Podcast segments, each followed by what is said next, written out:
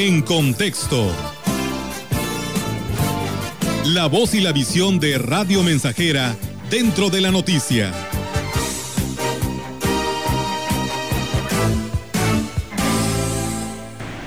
Transformar no es destruir.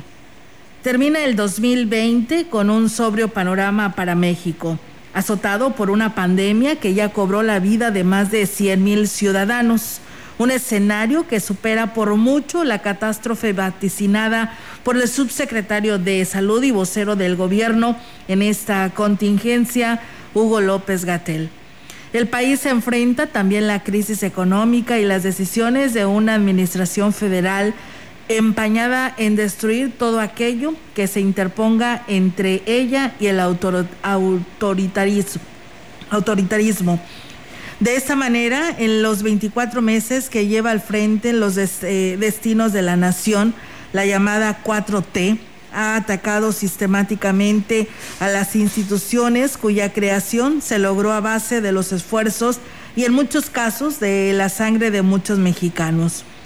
Los esfuerzos destructivos de López Obrador iniciaron, curiosamente, contra el INE, organización ciudadana que le dio el triunfo en las elecciones del 2018 y al que acusó de no haber garantizado nunca elecciones libres, pretendiendo con ellos sentar las bases para devolver el control de los comicios al gobierno en un evidente retroceso eh, para la aún incipiente democracia mexicana. Por otra parte, todos es de, para todos es conocido el desmantelamiento del Seguro Popular el cual fue sustituido por el INSABI, los resultados son evidentes. No hay medicamentos para los niños con cáncer, el servicio que el INSABI a las clases protegidas es deficiente, por emplear un término magnánimo para los que suceden en el sector salud. La desesperación del fideicomiso y del Fondo Nacional creado para combatir los desastres naturales también levantó ámpula en estos dos años de gobierno transcurridos. Para López Obrador, mejorar las condiciones de vida de los mexicanos es sinónimo de destruir. No basta con desechar la fruta podrida, hay que acabar con el árbol, aunque con ello se decida la suerte de la buena fruta, para decidirlo de una manera coloquial. Y es que en lo que a la aplicación de la justicia se refiere, lo único que nos ha obsequiado el gobierno federal es un circo mediático, a cuentagotas, por cierto, con personajes como la detención de Emilio Lozoya y la tristemente célebre encuesta para enjuiciar a los expresidentes de la República. La difusión en medios de este último tema ha sido profusa.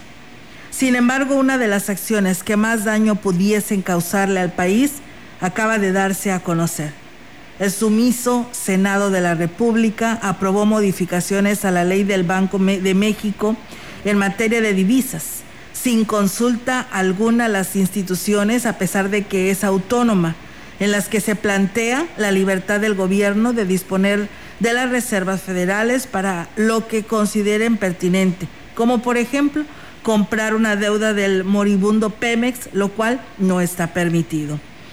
Tan solo esta medida ha provocado que muchas empresas transnacionales estén mirando a retirarse del mercado mexicano. Quizás esto no nos eh, pareciera ajeno, pero lo cierto es que en el auge de los mal llamados gobiernos neoliberales fueron los particulares quienes han sostenido la economía del país. Han sido los particulares quienes han visto de proveer empleo a miles de mexicanos.